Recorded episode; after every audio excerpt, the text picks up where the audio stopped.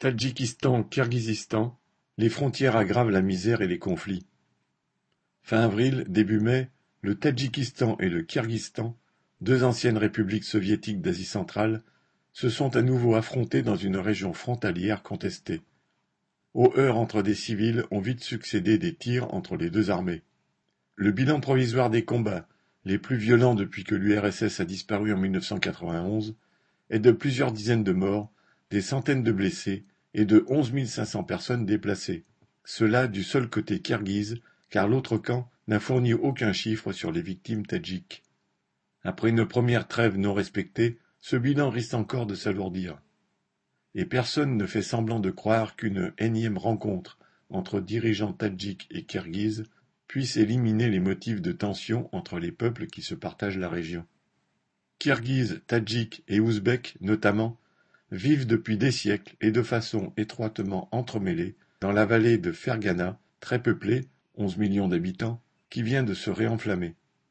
Mais la fin de l'URSS a vu s'ériger des frontières plus ou moins hermétiques entre ces populations, là où il n'y en avait pas.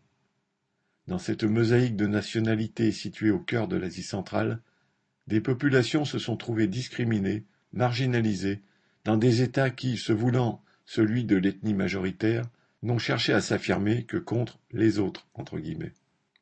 Là où les divisions et subdivisions de l'URSS n'avaient de signification qu'administrative et n'entravaient pas la circulation des personnes, des troupeaux et des marchandises, il y a maintenant de nombreuses enclaves sans continuité territoriale avec l'État dont elles dépendent. Ainsi, un des motifs du conflit actuel est que les autorités tadjiques auraient coupé la liaison entre une de ces enclaves kirghizes et le reste du Kirghizistan.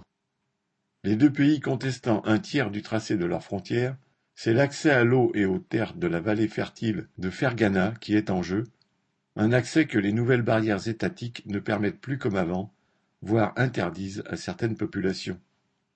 Les dirigeants des régimes autoritaires, sinon dictatoriaux et mafieux, qui tiennent la région, en tirent prétexte pour faire croire à leur peuple, entre guillemets, qu'ils le défendent contre ses voisins à l'extérieur comme à l'intérieur. Ils espèrent ainsi qu'un nationalisme belliqueux et revanchard lui fera oublier pourquoi il s'enfonce dans la misère. Car si le Tadjikistan et le Kirghizistan sont pauvres, très pauvres, leur caste dirigeante affiche un enrichissement éhonté, fait de l'accaparement des richesses minérales du pays, de la corruption à grande échelle, comme du contrôle des trafics de drogue et d'armes.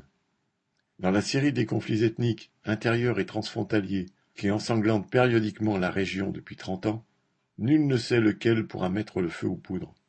Mais il est certain que l'aggravation de la crise mondiale, le pillage des quelques richesses exploitables dans ce pays par les trusts des grandes puissances, l'appauvrissement brutal des populations, les frontières tracées dans la chair des peuples et la rapacité des régimes en place, ont fait de l'Asie centrale un enfer explosif pour leur classe laborieuse et exploitée.